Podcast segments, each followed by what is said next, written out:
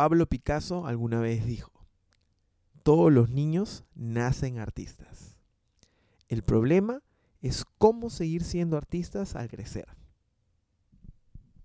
El invitado de hoy es un amigo al que recuerdo por tener ese espíritu de niño. Tiene un gran sentido del humor. Y justamente esa filosofía lo ha llevado a siempre disfrutar de todo lo que hace. Y vivir haciendo lo que le gusta. Es un personaje multifacético. Artista en toda la extensión de la palabra. Es improvisador, realizador audiovisual, freestyler, actor, cantante, animador y últimamente conductor de un canal de YouTube que se ha vuelto la sensación de los amantes de las figuras de acción coleccionables.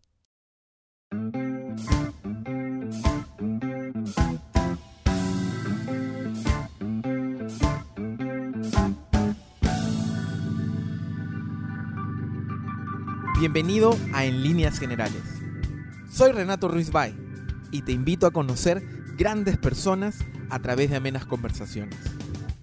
Aquí compartimos información y cultura de una manera entretenida para hacer del mundo un lugar mejor.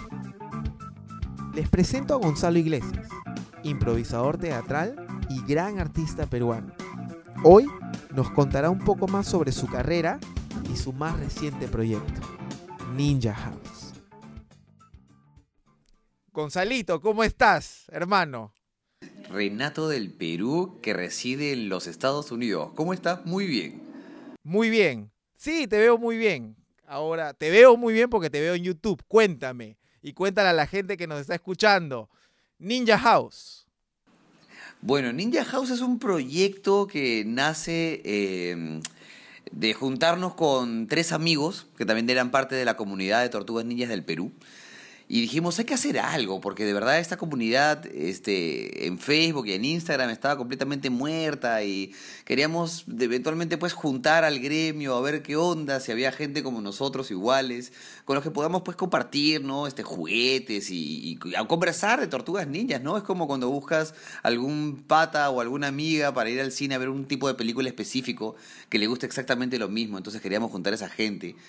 Y mira, de la nada nació la idea de hagamos un canal donde podamos abrir y hacer reviews y cosas interesantes sobre las tortugas y hablemos de los cómics.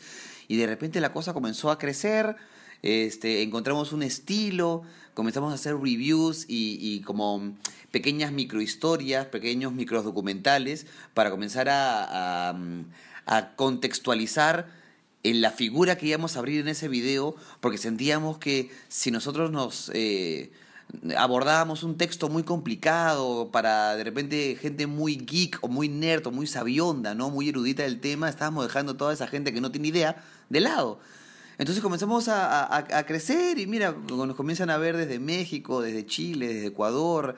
Eh, no somos tan grandes todavía, ¿no? Pero tenemos ya casi los 12.000 suscriptores en dos años, que no está nada mal, y ya bordeando los dos millones de, de, reproducciones ¿no? en el canal. Así que eso está paja. Está bonito, ha traído buenos clientes, ha traído buenos auspicios, me regalan los juguetes, por ahí algunos me los deja más barato.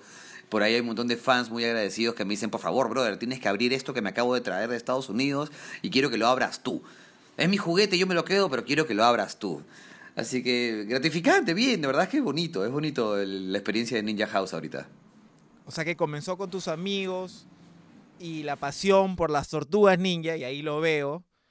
Voy a tratar después de hacer un screenshot para que la gente también para compartirlo en línea, para que vean tu colección, o pueden ir al canal de Gonzalo, pero parte de las tortugas ninja, porque tú eres muy fanático de eso, pero se expandió totalmente y ha sido un éxito rotundo, porque ahora no, como dices, te ven en varios países, pero tienes un, bastantes seguidores.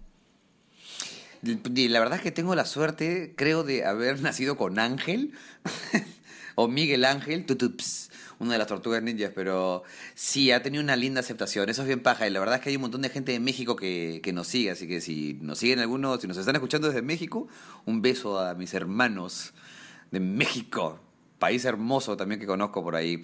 De hecho, ellos tienen una Comic Con, una La Mole, que es un este eh, es un evento también que se hace dos veces al año ahí en la Ciudad de México, que es increíble. Allá hemos ido un par de veces y es lindo, es lindo.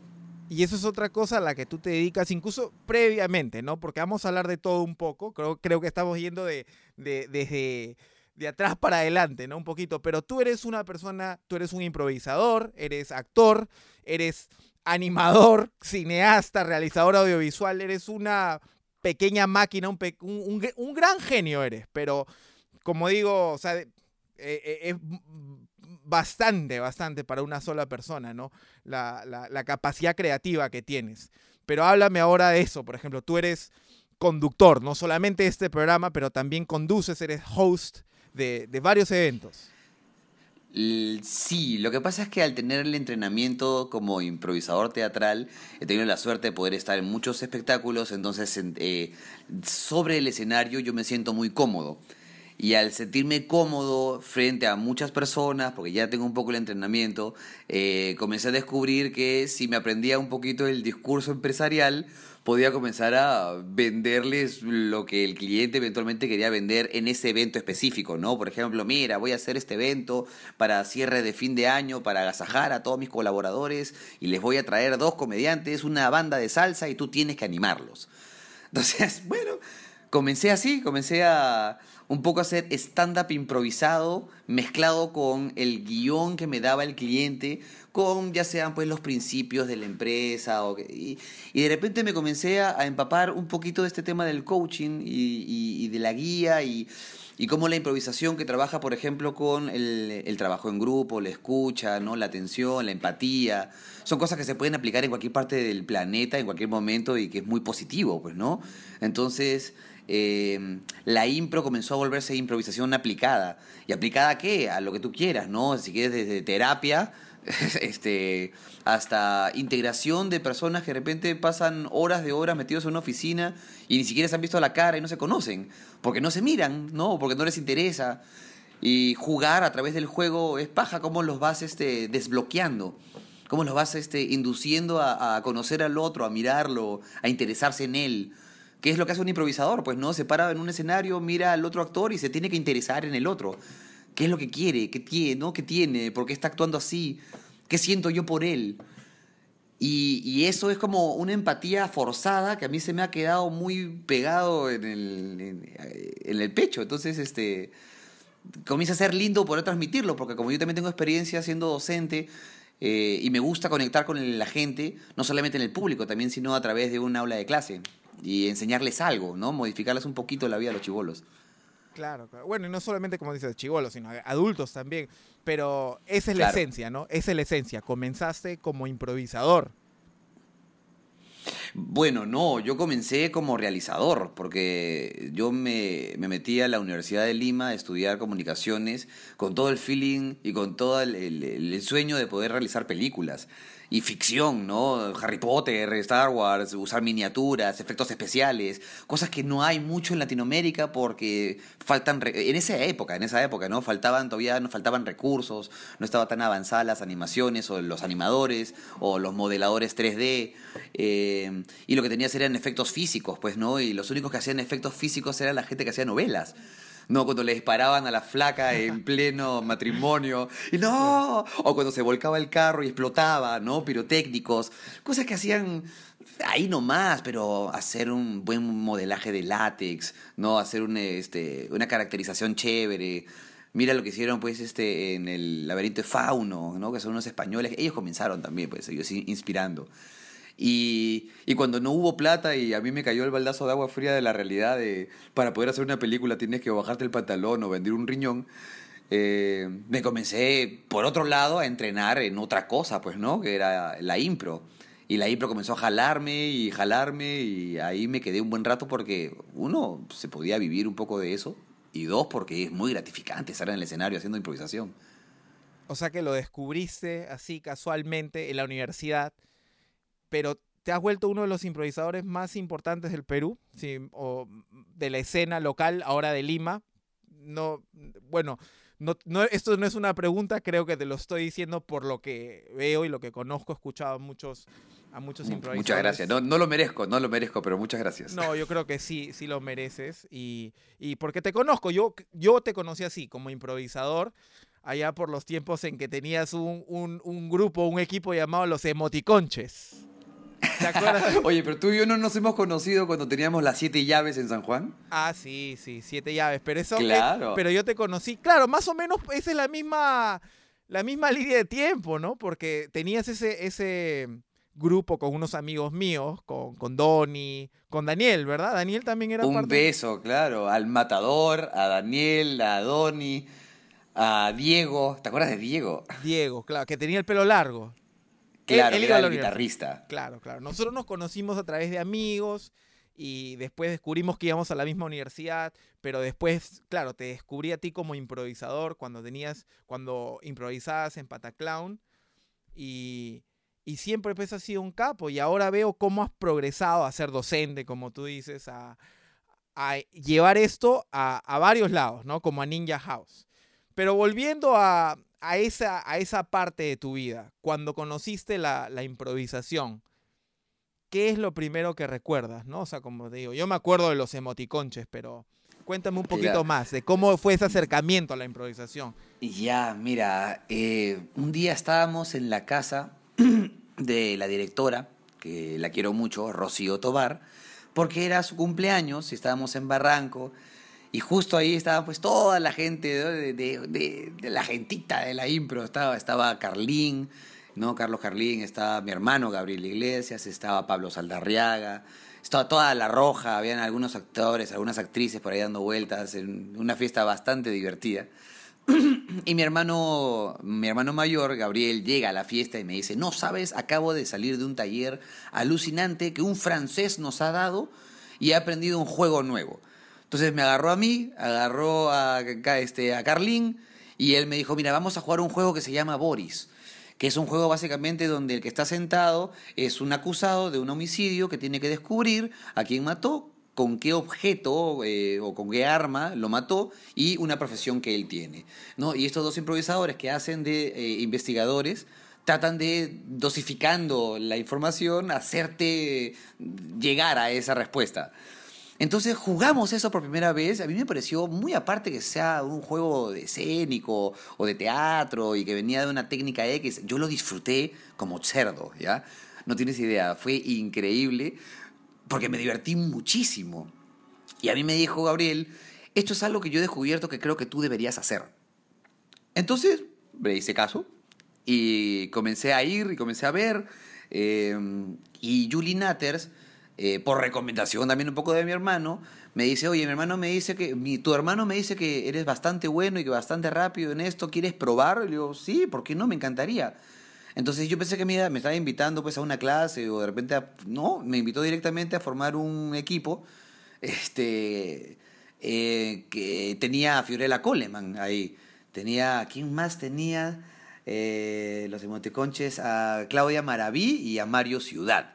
Que ellos ya no improvisan hace un montón de años, ¿no? Pero Fiorella Coleman es una eminencia del clown acá en el país, así que este, una suerte poder jugar con ella también. Entonces entramos al campeonato y comenzó a irnos bien. Y yo, eh, sin conocer la técnica tampoco, pero creo que tampoco no la conocían mucho, ¿no? En esa época había llegado sin manual, había llegado un rumor de una cosa llamada improvisación que después de años ¿no? de investigarla, digas, a darte cuenta que es enorme el mundo de la improvisación, desde los enfoques, desde donde la miras hasta las aplicaciones que puede tener en la vida, ¿no? Monstruo eso. Pero ese día yo lo disfruté y fui aprendiendo sobre la marcha y viendo pues a, a- a Guillermo Guille, este, a, perdón, Guillermo Castañeda, a Carlos Palma, Carla Riola, estaba Fiorella Coleman, estaba Saskia, eh, estaba Lelé, todos pues ahí en- haciendo un show alucinante y cómo no aprender de ellos, pues, ¿no? Entonces yo absorbí como esponja y comencé a sentirlo natural. De verdad es que me salía natural. Y después de años, mira, de estar jugando en, eh, en Pataclown, en, eh, en los campeonatos, recién decido tomar un taller. Recién, así, después de como cuatro o cinco años de, de jugar, decido tomar un taller y me gusta lo que escucho y cómo se enseñaba. Eh, y yo para esto yo ya era profesor de fotografía en la UCAL, de fotografía, de equipos audiovisuales, de realización, de guion. Eh, y te das cuenta que eso como que hace match, porque la improvisación teatral tiene que ver con contar historias. Y yo he estudiado y estoy entrenado como comunicador y realizador audiovisual a contarlas. Solamente que estas historias son mucho más baratas. No necesitas cámaras ni grúas, manjas. Entonces, este, las puedes contar ahí, ahí mismo. Y, si el otro te lee a un nivel que debería leerte, las historias que salen son divertidísimas y lo cazas. Entonces puedes hacer cosas desde cuentos populares y eh, líneas narrativas tipo Disney súper simples de seguir o cosas que empiezan desde el final y terminan en un elipsis de tiempo con decenas paralelas. Es, es locazo, es locazo esto. Entonces siento que como, como que la carrera y el arte que elegí se mezclaban, bonito. Y, fueron a parar pues a incluso, ¿no? A una mente brillante, que, creo que lo estoy repitiendo mucho, pero de verdad, porque tú hablas de, la libertad que te da la improvisación para, para crear, para pensar, para crear, ¿no? Esa libertad que te da, que te da la impro. Entonces, y cayó en una mente como la tuya, que, que cuando no encuentra límites, es realmente brillante, pues, ¿no? O sea, yo te he visto a ti improvisar también, y, y hablaste de tu hermano, de Gabriel, a quien le mando saludos, también, también es otro capazo improvisador, también de los mejores del Perú.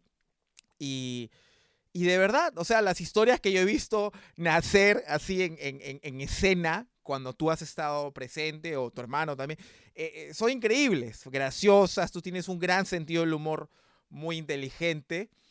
Y qué bueno que también, pues, ¿no? De, eh, te hayas dado la oportunidad de, de, estudiar impro porque realmente has, has incluso contribuido, pues, ¿no? A la escena nacional y también ahora a como tú hablabas, te has vuelto como un coach también, como un, a través de la impro, ayudas a gente a, con otros temas, no solamente a, a, contar historias, sino a integrar gente, equipos. Cuéntame cómo, cómo es esa aplicación que tienes hoy. Lo que pasa es que em, cuando la gente juega, brother, se olvida de sus problemas, ¿ya? Eso es monstruo. Porque cuando uno está jugando, se concentra en dos cosas. En pasarla bien o disfrutar lo que está haciendo o ganar. Y ambas cosas, ambas cosas te, te alejan de los problemas un rato. Una vez que tú le quitas el enfoque de ganar a la gente y solamente los haces jugar para diversión, comienzan a, a despersonalizarse, ¿ya? Es paja porque comienzan a, a aflorar como, como niños de nuevo, a disfrutar lo que están haciendo, a verle nuevos enfoques, ¿no? De repente por ahí quieren inventar una regla nueva o, de repente hasta se pican.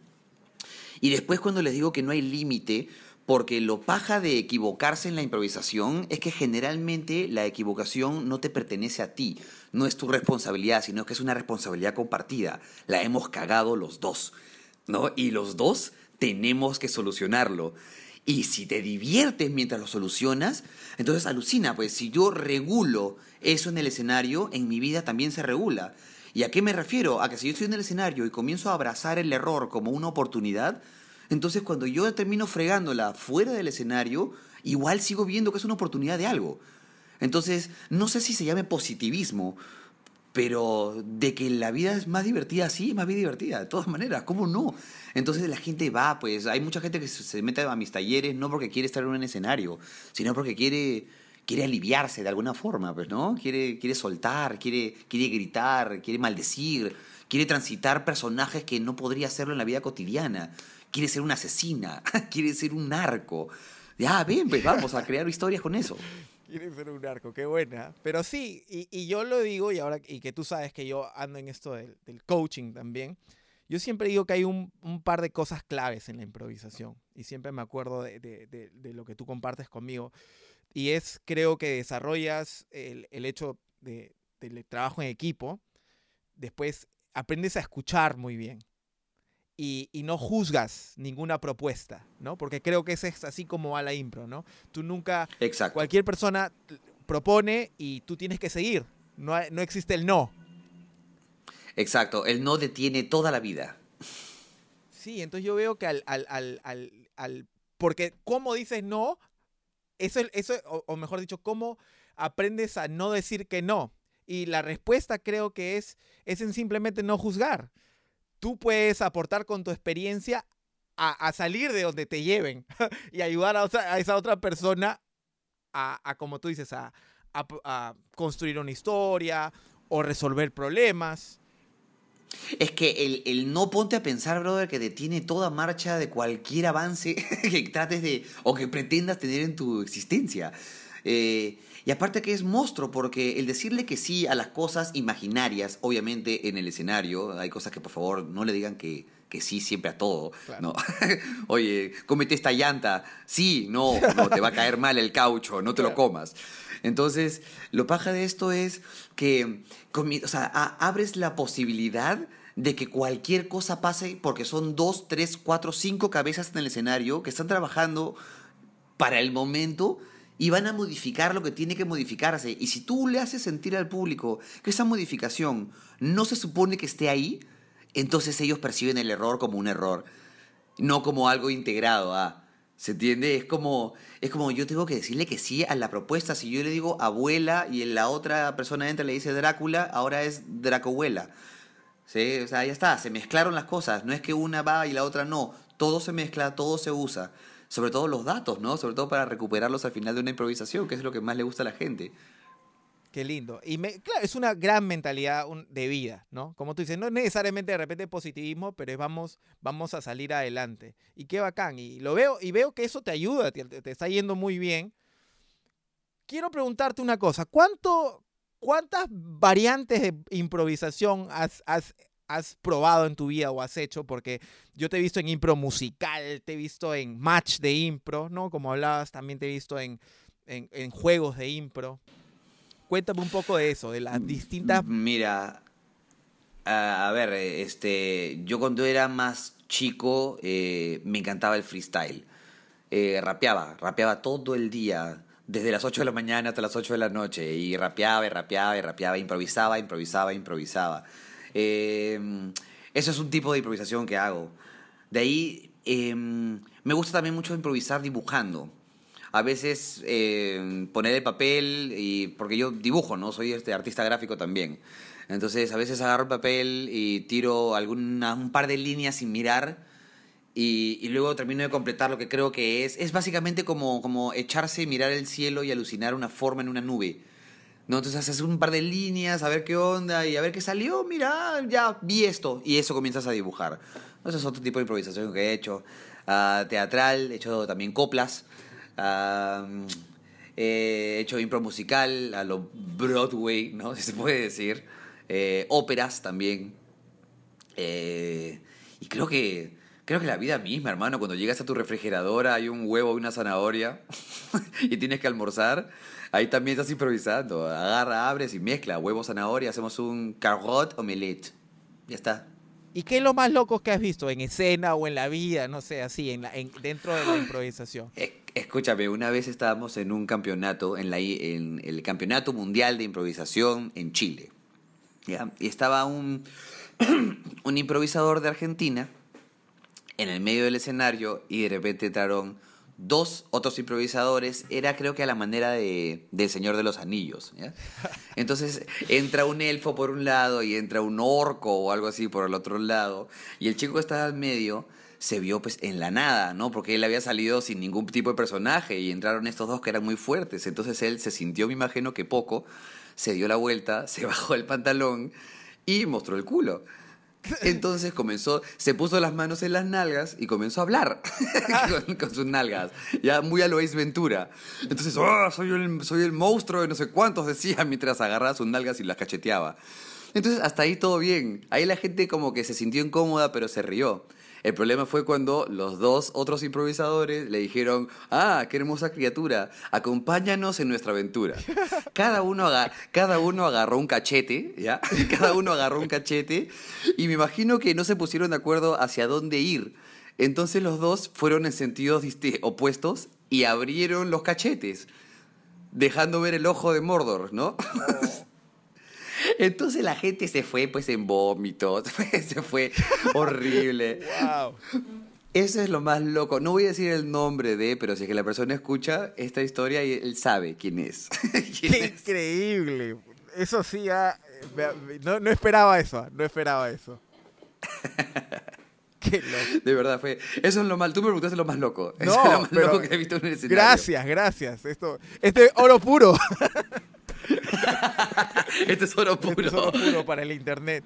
Y, y más cuando trabajamos con audio, como tú me dijiste, "Oh, qué aburrido, ¿no? Esto va a ser, pero genial. Esta historia está buena. Pero, Gonzalo, ahora no puedo dejar de ver, y, y- y yo sé que te la debo, y voy a tomar, como te digo, un screenshot porque es un fondo fantástico el que tienes. ¿Cuántas figuras de las tortuninjas tienes? Uy, mira, contando relojes, medias, este calzoncillos, piezas en mi colección deben ser aproximadamente unas 800 y tantas. 800, ok. Y, y bueno, Sí. y no te voy a preguntar el valor porque más o menos yo sé que hay algunas ahí que cuestan un huevo de plata, pero ¿cómo comenzó esto? Como jugando también de repente, de niño. No, lo que pasa es que eh, yo soy un niño de los ochentas que creció en los noventas, ¿ya? Eh, y yo soy el target perfecto de una compañía que desarrolló un, un, un producto que era diseñado para mi generación. Entonces, yo soy del 8.3 y las tortugas ninjas se crean en el 8.4. En el 8.6 o 8.7 se lanza el dibujo animado con las bandanas de colores, con este, la, cada cada letra en el cinturón de cada una de las tortugas respectivamente, como para identificarlas. Hicieron este, muchos mutantes y después sacaron los juguetes y los vehículos. Y por supuesto, pues que yo compré absolutamente todo lo que me vendieron. Yo he descubierto las tortugas ninjas en el 88, más o menos. Y he comenzado a coleccionar en el 88, más o menos. Ah, y de ahí no he parado. O sea, tuve, claro, tuve un par en la adolescencia donde ya coleccionaba otra cosa, ¿no? Estaba buscando otras cosas, otro tipo de plástico buscaba.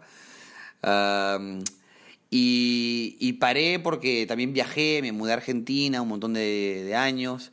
eh, y estuve por allá pues, haciendo otra cosa, pues no, trabajé en ESPN, eh, trabajaba como postproductor, eh, por ahí salí en la tele un par de veces también, o sea, eh, cosas simpáticas. Y cuando regresé acá, mi mujer, mi esposa, que, este, que en ese momento era mi novia, mi enamorada, me trajo un Rafael que había comprado en el juguetón de Ecuador, porque ella es de Ecuador, eh, cerrado en su blister, que por los 25 años del aniversario. Y dije, ah, mira qué bonito, gracias mi amor, ¿no? Qué lindo, qué atenta, qué, qué buena escucha, que sabes, sabes que me gustan las tortugas ninjas. Eso detonó que fuera a la casa de mis papás, abrí el cajón de mi cuarto, de mi ex cuarto, y ahí estaba, pues estaba mi, mi globo de tortugas ninjas, el, ¿no? el Zeppelin, había unos vehículos, había unas cuantas tortugas, y las saqué. Las saqué para que tomen aire. Y las exhibí ahí en una repisa. Las puse ahí con su blister, y dije, ese Rafael en su caja se ve solo. Necesito las otras tres. Y así empezó, brother. Y de ahí no paré más.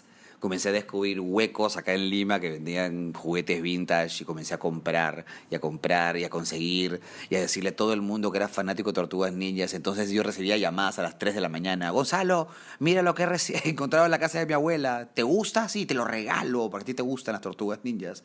Entonces decirle al público que me encantan las Tortugas Ninjas sirvió mucho porque ahora tengo 3.000 ojos que buscan tortugas por toda la ciudad a toda hora por mí. Así que me encanta eso. Wow. Hasta tienes un tatuaje de las tortugas ninja ahora, ¿verdad? Sí, tengo tatuado a Rafael acá en el brazo izquierdo, porque él es el, el rudo, pero el crudo. ¿Cómo es rude but crude? No, eh, crude but cool. Crudo pero chévere. Chévere. Pero chido, como dirían tus amigos mexicanos. Pero chido. Pero chido. y en- entonces, claro, porque yo también más o menos lo he sufrido con algunas colecciones. O sea, en- claro, no la puedes tener incompleta y sigues buscando y sigues buscando.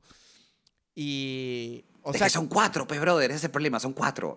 Sí, son bastantes. Entonces, pero ¿cuándo es que comenzaste? Porque ya, una cosa es tener las cole- los coleccionables y todo eso, pero tú eres ahora una enciclopedia, ¿no? y no solamente de las tortuniñas, sino de un montón de otras cosas más. ¿Dónde es que tú comienzas ya a tomar tiempo para leer, para saber la biografía de quién? Porque creo que tú has buscado hasta el creador de las tortugas ninja. Ya eres un fanático, o sea, eres un, un fan, ¿no? Lo que pasa es que yo siempre he sido de chico muy curioso, muy curioso. No, este, metía el dedo al enchufe, este, claro, la mía caracoles a ver a qué saben. Muy curioso, muy curioso. Entonces, este, cuando llega la internet, olvídate, mientras había un montón de gente buscando pornografía y que se descargaban, se descargaban las fotos en 15 minutos, lo que tardaba, ¿no? Una foto de 6 megas. y no, de 12 KB en descargarse. Entonces yo comencé a buscar, yo olvídate, en carta, ¿no? En carta, este, en carta 2000. En carta, bueno. ¿Te acuerdas? No, me Entonces buscaba, buscaba, pues entonces yo soy, era chivolo que sabía pues datos, ¿no? Del Krakatoa hizo erupción en 1883 cerca a tal mar que hizo tal cosa, y el Tutankamón, y que las pirámides, y que las teorías conspirativas, y que los reptilianos, y que el idioma cuenya que inventó Tolkien, me sé 800 palabras.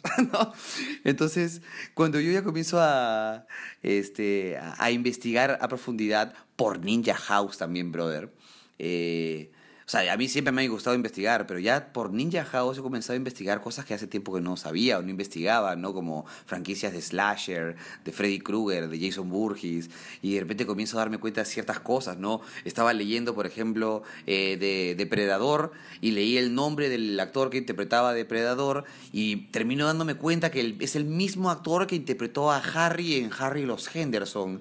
Entonces hizo de depredador y de pie grande porque es básicamente alto el brother, ¿no? Claro, claro. Es- entonces, es, es pajita eso, pero mira, yo cuando era chico tenía un ejercicio que, que se me ha quedado siempre. Eh, por ejemplo, eh, a mí me, escuchaba, me gustaba mucho escuchar Michael Jackson.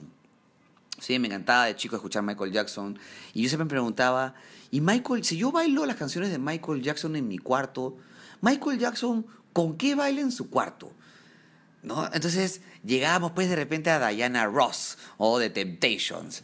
Y ya descubrías esa banda decías, ya, ¿y los Temptations qué escuchaban? Y de repente, boom, caías pues en un pata de Atlanta que hacía blues o hacía este, por ahí algo, y, y ahí este qué escuchaba, y terminas en partituras eh, medievales de monjas francesas que hacen cosas increíbles. Entonces, ese nivel de curiosidad me gusta. Entonces, por eso, porque si tú ves mi canal, eh, yo siempre me voy por las ramas. me, voy, me voy, en un momento estoy hablándote de una pelea y esa pelea me hizo recordar una película de Bud Spencer y Terence Hill y hablamos de eso. Y después regreso al tema central, ¿no? Qué buena, qué buena. Yo me acuerdo, eh, me has hecho acordar a una, una anécdota que me contó mi papá también, que así es como él buscaba películas en su época, pues, ¿no? O sea, no había el internet, no había IMDB, esas cosas que te llevan a, este son más películas de este pata. No, o sea, tú tenías que esperar los créditos al final de la película para ver quién era el director de arte, el director de fotografía, y si te gustaba el arte o la fotografía, buscabas más de ese pata, pues, ¿no? Y, pero te tenías que ir a una hemeroteca, no sé cómo, eh, una, a una biblioteca, a buscar más. Y era una, una, búsqueda es distinta. El 1%, el 1% del, eh, del público se queda para los créditos. Sí. El 1%, brother. Somos bien pocos los que leemos. Sí, yo, ¿No? Primera unidad, segunda unidad, sí, yo- agradecimientos especiales. Sí, y yo he conocido a mucha gente aquí en Estados Unidos, por ejemplo, por ese, por ese tipo de cosas. Porque acá, eh, como la industria es gigante también, hay un montón de gente que vive por acá, por ejemplo, y que le he conocido simplemente porque me queda un crédito y después he buscado, "Oh, esto es paja. Oh, vive en New Jersey. ¿Dónde? Vive en el mismo sitio donde yo vivo. Entonces, eh, eh, y es increíble y, y- y- y chévere, y conoces gente y expandes tu conocimiento. Pero volviendo a, a- a- a lo tuyo, ¿no? O sea, ¿Te ha parado alguna vez alguien en la calle y de repente te has encontrado con alguno de tus seguidores y de repente Sensei o maestro Gonzalo? sí, me ha pasado. Tengo esta pregunta. Lindo, lindo. eh, Son, muy, son muy educados, muy chéveres. Sie- Siempre me dicen, Tortugons, Tortugons. Tortugons, una foto, Tortugons. Claro, mi brother, ven para acá, ¿no? O sea, ellos son los que hacen el canal. Si ellos no ven, ¿para qué hago el contenido también? Y lo paja es que eh, a, través, a través de la plataforma de YouTube no tengo que cobrarle nada a ellos, pues, sino que me paga YouTube. Solamente no hagan skip a las publicidades, maldita sea. Ah, ya, eso, ya después de repente nos darás una clase de YouTube. Pero que es mejor si no le dan skip a las publicidades. Exacto, pues si quiere que me pague YouTube, no le dan skip a las publicidades, que eso es lo que me paga. Pero ¿tiene que ser toda la publicidad o un poquito nada más? No, no, no, un poquito más, la mitad, más de la mitad, más de la mitad. Más de la mitad. Ok, ya saben, muchachos, este, ¿cómo los llamas a tus, a tus, a tus eh, seguidores? Eh, coleccionistas del mundo. Coleccionistas del mundo, por favor, ya saben, ayuden a Tortugons. Yo también le he mandado plata desde acá. Yo veo tus en vivos, yo soy fan tuyo, de verdad admiro mucho lo, que haces. Me gusta, como digo, esa mentalidad, esa, e, esa manera de ver la vida. Me encanta cómo, cómo trabaja tu mente, de verdad quería decírtelo también hoy día. De verdad te admiro y te quiero mucho, Gonzalo. Gracias por estar aquí.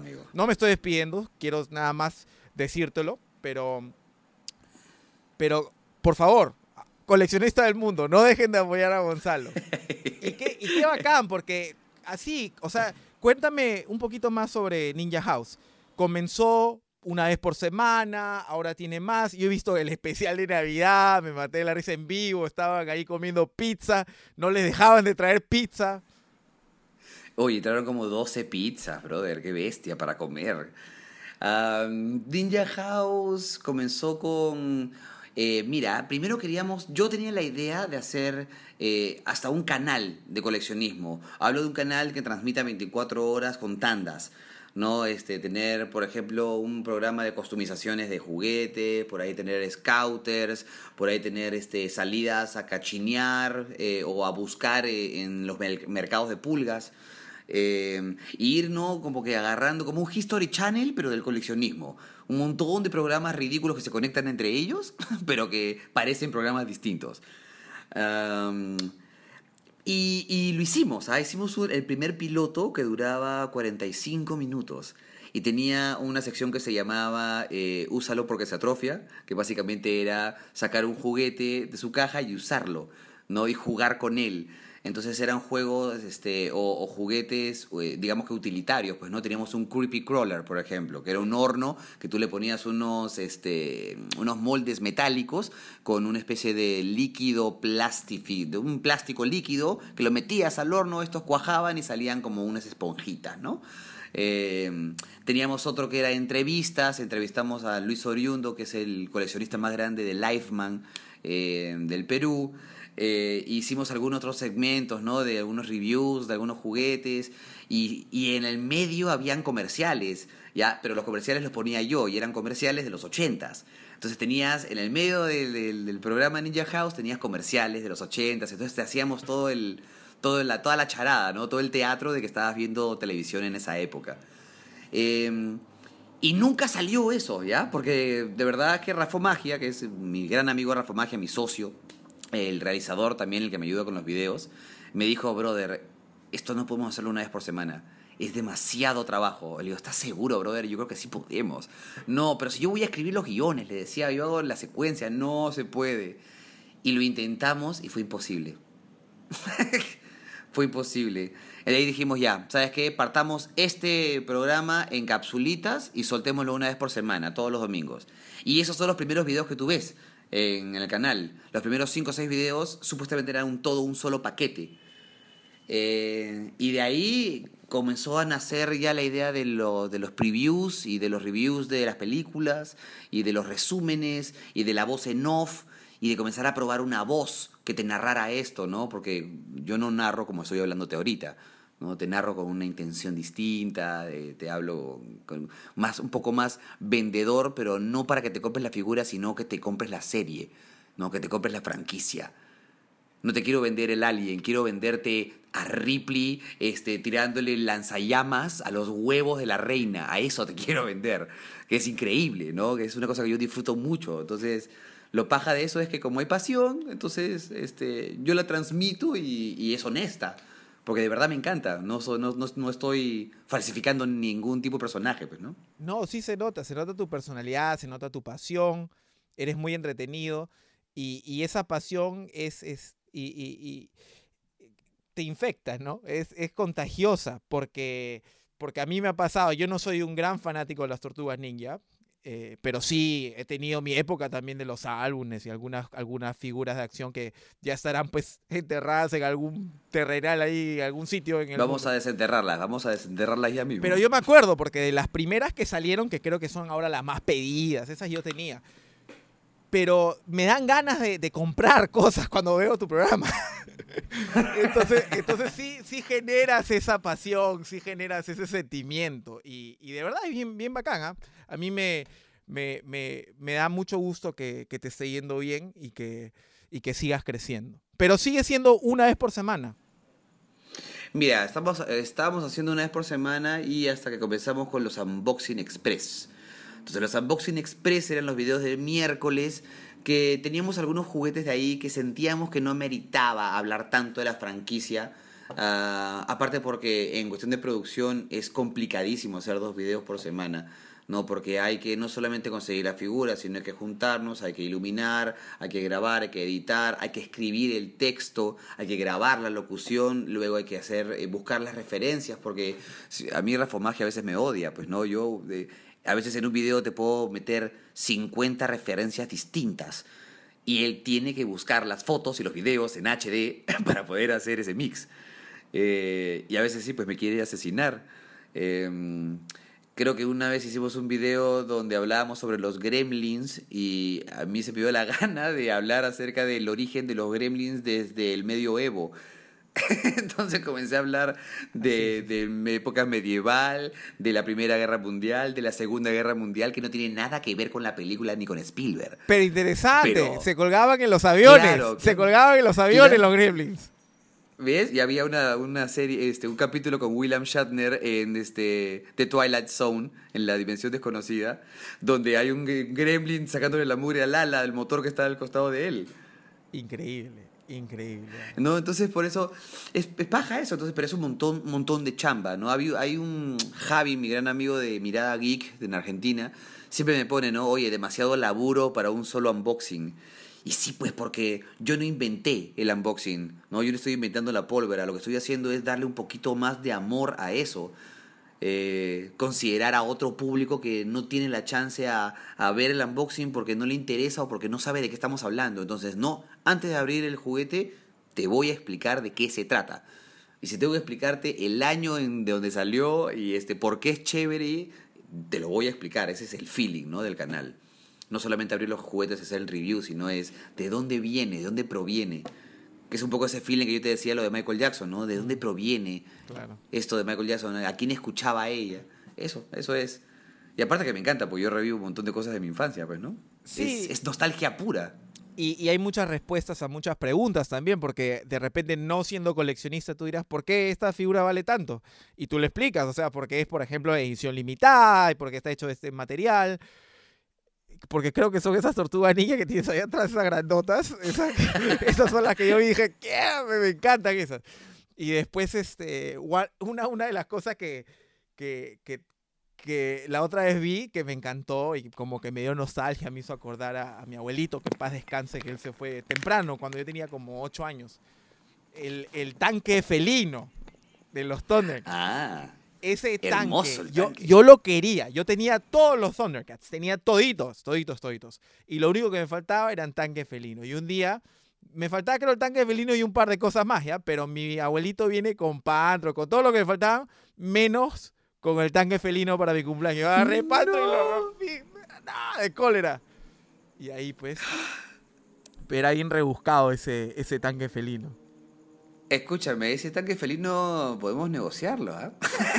si lo quieres. Ya no, ya no colecciono los Thundercats, pero de verdad que, o sea, era creo que inalcanzable, o sea, no, no lo conseguía fácil. Es más, eso es uno de los pocos juguetes que yo te he visto que realmente lo han rescatado, ¿no? Porque está como en una caja que, que le han puesto laca, algo así. Sí, no, viene en una caja muy maltratada y tú sabes que el 60% del valor de la figura es la caja, pues, ¿no?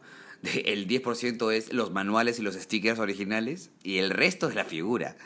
Eh, entonces lo que hicimos fue una eh, recuperación de esta caja, ¿no? Le hicimos almas por dentro, le pusimos más cartón por adentro para que no se malore, le pasamos un mosh posh, que es una laca especial plastificada, que le da brillo, realza el color y hace que no se descascare, que es lo más importante. Y aparte que había estado un montón de años este, en una ventana y tenía una zona que estaba amarilla, entonces también rescatamos esa parte. Y mis patas de Fangard, que son unos auspiciadores también del canal que hacen urnas, me regalaron una, que es perfecta para, para el tanque felino. Y ahí está, ahí está exhibido. Ay, me encanta mi tanque felino. Ah, mira, eso sí no sabía. O sea, por ejemplo, tú haces el, el, el, el rescate, tú haces el mantenimiento, la restauración, ¿cómo? cómo, cómo... Algunas, algunas cosas, las simples, ¿no? Porque si no, también tenemos a nuestro gran amigo Christian King, que es el costumizador Marvel, con el que hicimos un crossover en Ninja House, porque en Navidad queríamos hacer algo especial y dijimos, ya, eh, hay que abrir un Turboman de la película, ¿no? Mi regalo, el regalo prometido con Arnold Schwarzenegger. Eh, y dijimos, ya, vamos a buscar el Turboman. Y entramos a eBay y era una estupidez lo que estaban pidiendo. Y dijimos, ya, ¿sabes qué? No, vamos a mandar a hacer uno. Y hacemos un crossover con ellos. Entonces, monstruo, listo. Entonces fuimos con el customizador Marvel, se compró estos DC eh, de plástico grandazos, un flash. ¿no? Aparte que es rojo y está limpiecito, y le hizo el casco, se buscó las piezas, le hizo la, la mochila turbo, y la caja la imprimió y quedó muy bien, muy, muy bien. Qué loco. O sea, comenzó con la idea de, de dos personas, me dijiste, tú y... Éramos tres personas, ¿no? Era Luis Oriundo, Rafa Magia y yo, que nos habíamos juntado. Lo gracioso de esto es que tú sabes que éramos parte de una comunidad que se llamaba Tortuga, que se llama Tortugas Ninjas Perú, y el administrador, eh, no voy a decir su nombre, convoca no, oigan muchachos, hay que juntarnos para hacer algo, ¿no? Comunidad de tortugas ninjas. Y el primero que respondí fue yo, de todas maneras, vamos ya. Yo para eso estaba trabajando este, ya en televisión, entonces también estaba un poquito ocupado, pero quería meterle, ¿no? Quería hacerlo. Em, y, y otro pata contesta, otro pata, y de repente habían 50 que iban a ir. Y entonces, bueno, ya llevemos cada uno una figura para identificarnos y nos vemos en la mesa tal del food court del Real Plaza. dije, ah, bueno, vamos, me encanta. Fui con mi tortuga ninja como al bebé, ya, al, brazo.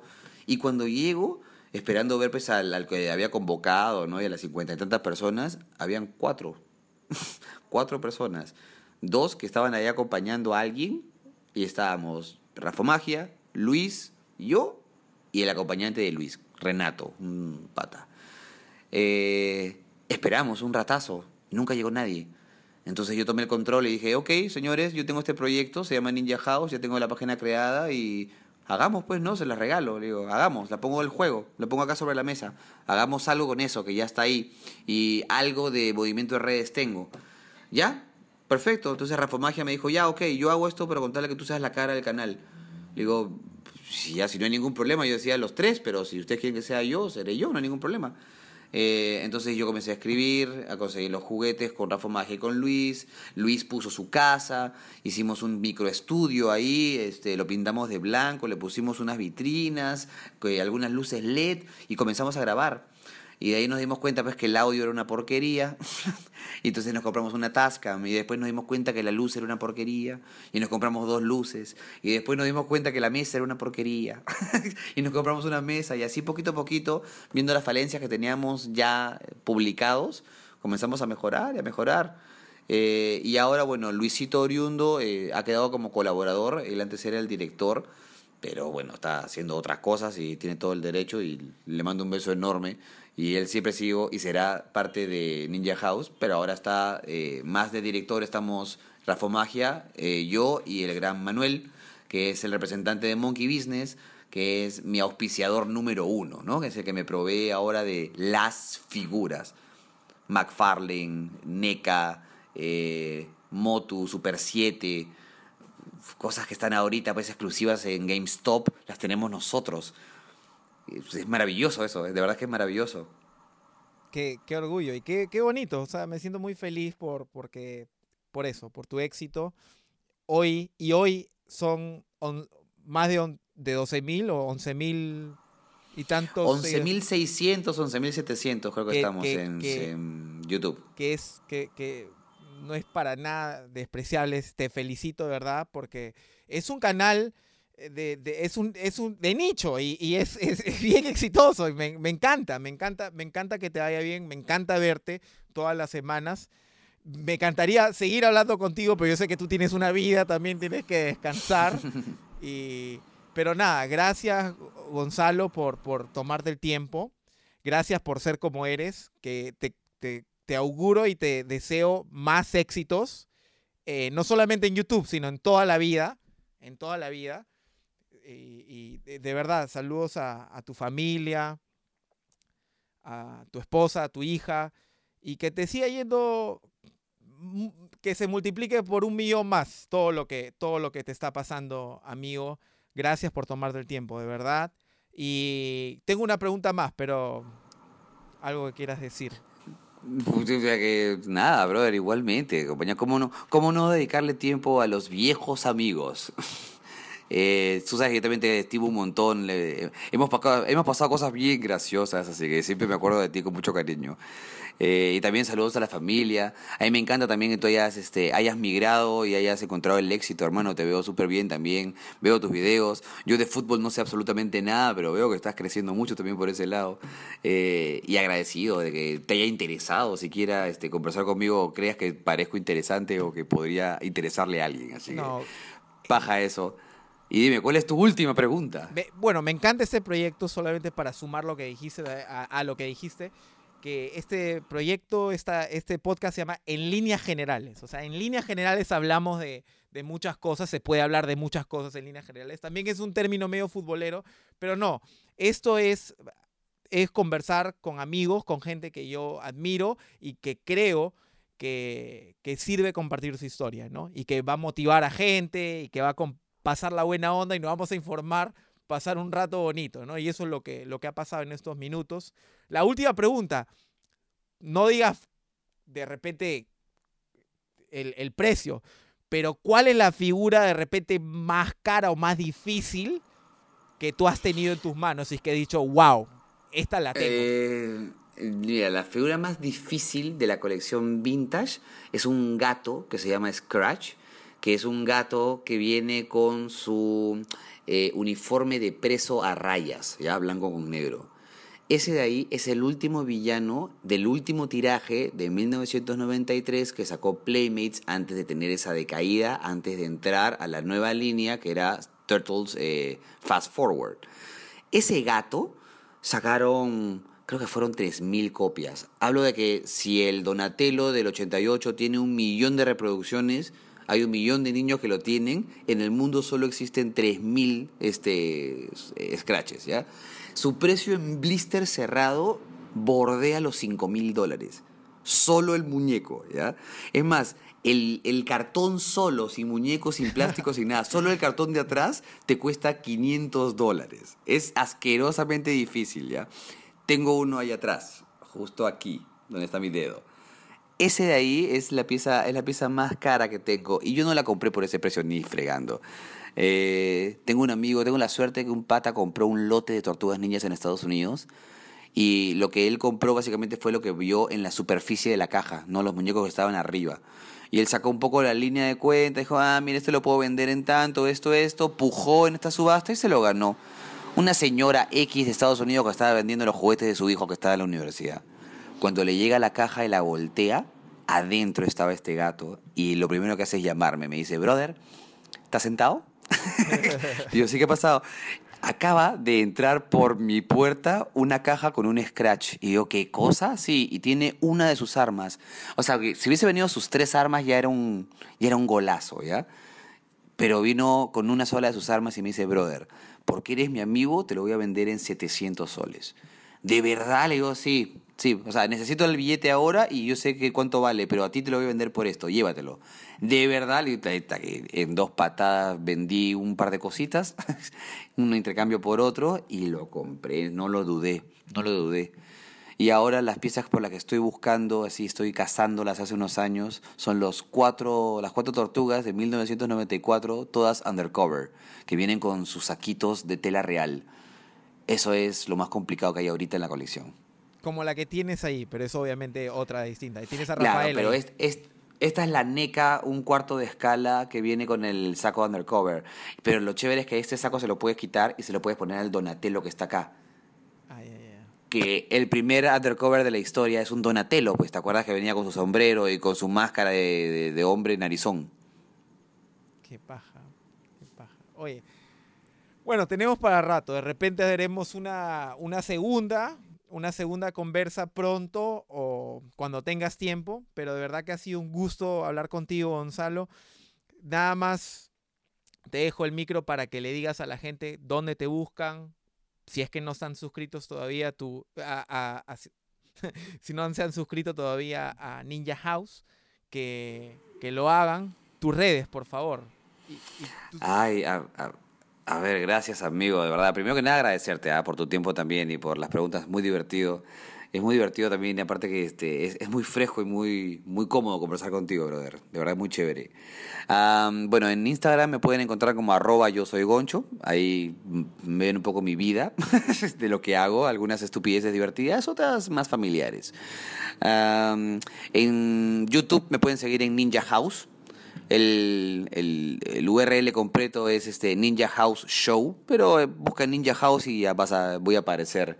También me puedes encontrar con Ninja House en Instagram y en Facebook. si quieres aprender improvisación, me puedes buscar en Instagram y en Facebook como La Reserva Impro. Ah, y de ahí en YouTube también puedes buscarme como Gonzalo Iglesias. Hay unos videos divertidos cuando estuve en Los Reyes del Playback. Ahí me tiran al agua y me visten de mujer. Bien divertido. Ahí me pueden encontrar. gracias, Renatito. No, gracias a ti, Gonzalo. Y, y bueno, pues ya saben dónde buscar a Gonzalo. Háganlo. No se van a, decepcionar. Van a estar muy contentos. Se van a divertir mucho. Y, y nada, pues en líneas generales, esto ha sido con Gonzalo Iglesias. Síganlo y nos vemos la próxima semana. Gracias, Gonzalo. Gracias a ti, saludos a todos en líneas generales. espero que lo hayan disfrutado. Un placer hablar contigo, Renatito del Perú. Un abrazo, hermano. Chao, mi cholo hermoso.